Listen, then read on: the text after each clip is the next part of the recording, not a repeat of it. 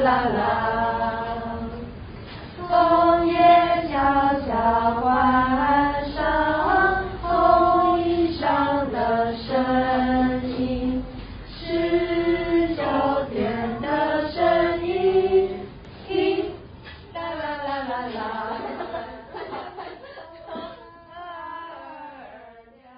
各位社群的伙伴，大家好。那我们今天邀请的是九年级的家长阿唐，他也是我们同心华德福家长会的荣誉会长。我们今天找他来聊聊天。Hello，阿唐，你好。嗨，大家好，我是阿唐。然后很高兴今天小金邀请我来介绍一下呃十家盟。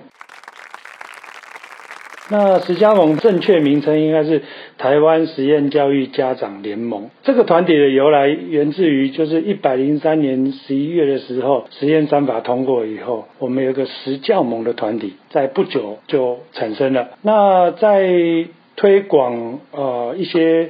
活动的时候，我们发现少了一些家长的力量，那所以就需要更多的家长投入。所以在这二零一九年六月的时候，呃，就成立了台湾实验教育家长联盟。是以家长为主体，然后来筹办一些活动，然后让更多的人认识我们实验教育到底在做什么。参加的伙伴呢，大概华德福的体系是比较多，因为华德福的家长，大家知道华德福的家长琢磨相当的深，大概有六成到七成的华德福的机构的家长都有参加这样的十加盟的组织，其他的有富林实验教育。然后你念得出来的小时光等等的实验教育机构，都是他们的会员之一。那、啊、是公立学校比较多吗？还是像我们这种实验教育机构比较多？呃、其实都有哎，比如说我们知道的古坑华德福，还有就是宜兰的慈心华德福，也都是会员。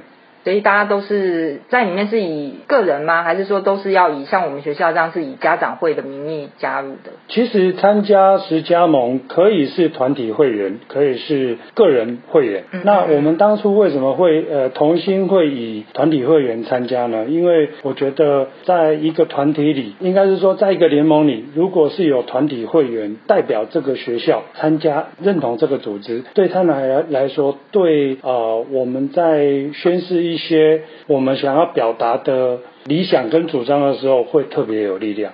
那我想再请教一下，那我们学校呃现在加入这个这个组织当中，可以聊一下说对我们的帮助是什么吗？呃，当初我讲一下我们当初为什么会参加这个组织。当初记得是瑞祥当家长会长的时候，十家盟发个邀请函给我们，嗯、然后让我们就是说可以一起跟他们共襄盛举。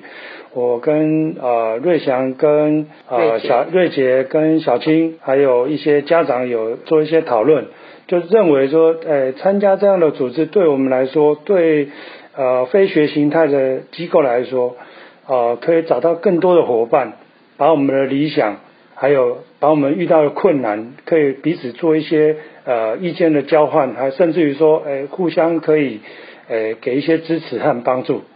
哦，原来是这样。对，我我记得那时候好像是在台中成立的嘛，对不对？是，我跟瑞姐还特别呃开车到那边去参加成立大会，让我印象非常深刻。那那时候刚好有办了呃小型的市集，嗯，然后也有一些园游会、园游会之类的啊。对，还有呃我印象深刻的是看到一个海参的摊位，嗯嗯，那让我印象很深刻，就是说我跟我跟瑞杰驻足在他的摊位前，刚好是十二年级的专题报告。放在那个、嗯、那个现场吗？是书面资料还是说有孩子在？呃，有孩子在，也有书面。那书面、哦、书面是他的那个孩子就对应在那边，嗯嗯，就就是说，诶，分享他是怎么做呃做专辑的。那我那时候诶给我的一个很很震撼的是说，哎，原来我们参加这样的组织。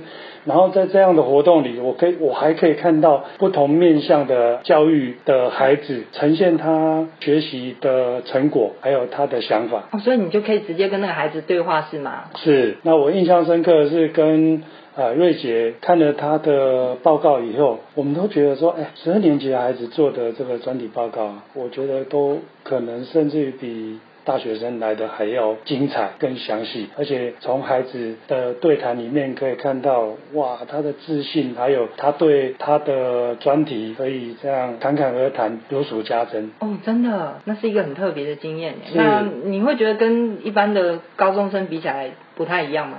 多了一些呃自己的想法，还有就是说，看到孩子在说明他的专题的时候，我们是这么近距离的接触哦，你可以看到他眼睛闪闪发亮的感觉，好像有两颗宝宝石在眼睛。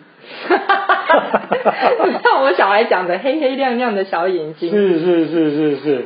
哦，是这样子，像这样子集合所有实验教育家长的力量，他们主要对话的窗口是公部门嘛？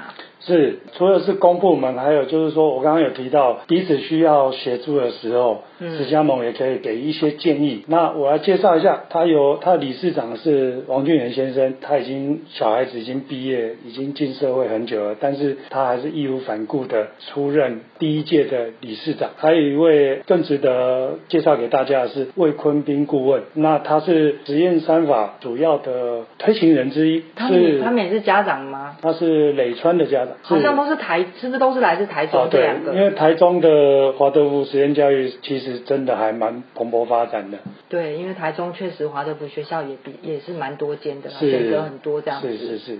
那是不是可以就是请阿唐再跟我们谈一下，说我们接下来一月八号要办的这个讲座？一开始。我们是在今年的五月，呃，五月十六号要办，但是疫情的关系，大家都知道说那个时候，对，五月大爆炸，对，突然间整个整个台北沦陷，我们无限期的延延延延延到九月的时候，史家盟在开始问我说，哎，那我们原本五月的东西，五月要办的呃毕业生的分享会，我们现在进度是不是要继续往前？那时候刚好疫情才慢慢的降温，嗯嗯。我想说。好吧，那我们就先来定个日期，让这些呃，就是因为疫情是滚动式的发展嘛，那我们也是滚动式的修正。呃，原本是设定在十二月，在十月的时候我们检视一下，哎，好像还不行，然后到十月我们就定啊、呃，再往后推一个月，所以定在一月八号。然后考虑到定一月八号的主要原因是啊，一、二月、一月、二月、三月是我们台北所有实验教育机构。还有那个团体主要的招生的时间点，我们想说借由这样的讲座，那可以吸引一些就是对实验教育有兴趣的家长啊来看一下。从事实验教育的呃孩子会是怎么样？本，我们毕业生的分享会哈，还有结合就是哦，我刚刚提到我去史家盟成立大会的时候，我看到那个景象，我就觉得说，哎，可以邀请很多的不同的机构和团体来一起共襄盛举。哎，原本也邀请了宇白，有邀请了清河人文中小学，嗯，连宜兰的都过来了，然后还有博家实小，然后还有正大实验创新推动中心。分享一下他他们自学的那一块。我们洽谈的摊位大概有十到十二个，但是因为疫情的关系啊、还有就是说一些防疫的守则，我们没办法去突破，所以我们只好忍痛来把这个摊位的部分牺牲掉。但是我们把讲座再更精进一点，就是加入了家长，从家长的角呃角度来看，谈一下他让孩子从事实验教育，所以这场。分享会会有啊、呃、一位家长是廖婉如女士，嗯，跟啊、呃、两个，一个是从事华德福。啊，实验教育的学生，还有一个高中自学的学生，会有一个还不错的分享跟对谈。哎、欸，我我觉得这次讲座很特别的是，因为我们请到的这个廖婉如女士，她自己也是家长嘛，从家长的角度来分享这个实验教育不同的看法，是比更能贴近我们都同样都是家长的这个心路历程啊。对啊，所以我觉得我也是蛮期待这一次的，而且最特别的是还有两个大孩子又来嘛。这两个孩子。其实我看了一下资资料，都蛮特别的。那我就不赘述，我们有分享一些呃简单的资讯在网络上，然后到时候可以请大家来看一下。因为这一次的座位有限，我们现场名额只有一百二十个，但是我们现在还在协调，看是不是可以再多一些名额出来。因为我据我所知，我们呃石家盟那边的表单一开出一开出的时候，几乎是快秒杀。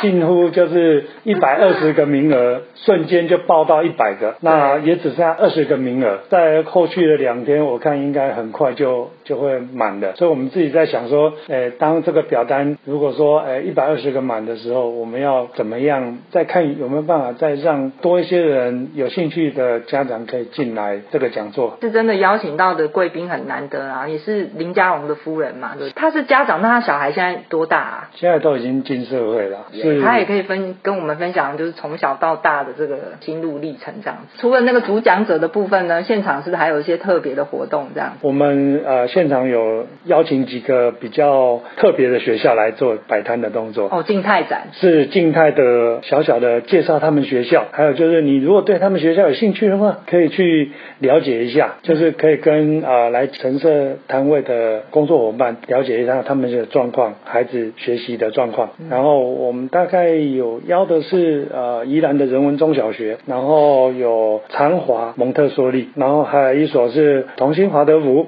嗯、就是我们学校啦，我们自己的厂子是。那还有一所正在呃积极的邀约当中，这个现在我就先卖个关子，到时候等确定以后，我再跟大家报告。好，我觉我觉得真的这一场真是真的很难得啦，我们可以看到一些大孩子的样貌，这样这是蛮值得期待的。呃，我们上述就是说原本有十几个摊位的，他们机构跟学校的负责人也会到现场来，他们也很有兴趣听听呃孩子从事实验教育到现在他们内心的想法，还有就是说。